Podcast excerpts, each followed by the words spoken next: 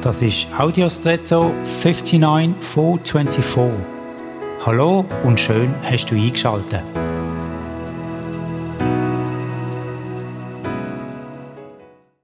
Es gibt verschiedene Symbole, die in der bildhaften Sprache oder bei Allegorien verwendet werden. Beispielsweise der Tropfen, der ein Fass zum Überlaufen bringt. Da ist der Tropfen nicht wörtlich gemeint, sondern einfach etwas ganz, ganz Winziges, was aber ausreicht, damit am Ende die Situation eskaliert. Oder das blinde Huhn, das einen Korn findet.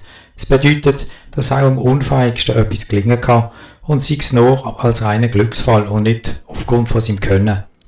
Und dann gibt es das seltsame Bild oder Symbol vom Horn. Es ist in der Bibel sehr verbreitet. Ich habe sehr lange nicht verstanden, was damit gemeint ist, aber es bedeutet Macht, Kraft, Autorität.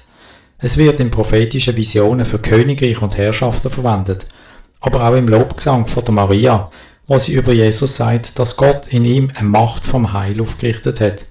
Also eine Kraft von dieser Rettung ausgeht. Ein Kanal vom Gesund und Heilwerden, vom Heimkommen, vom Es wird alles wieder gut. Was für ein schönes Bild.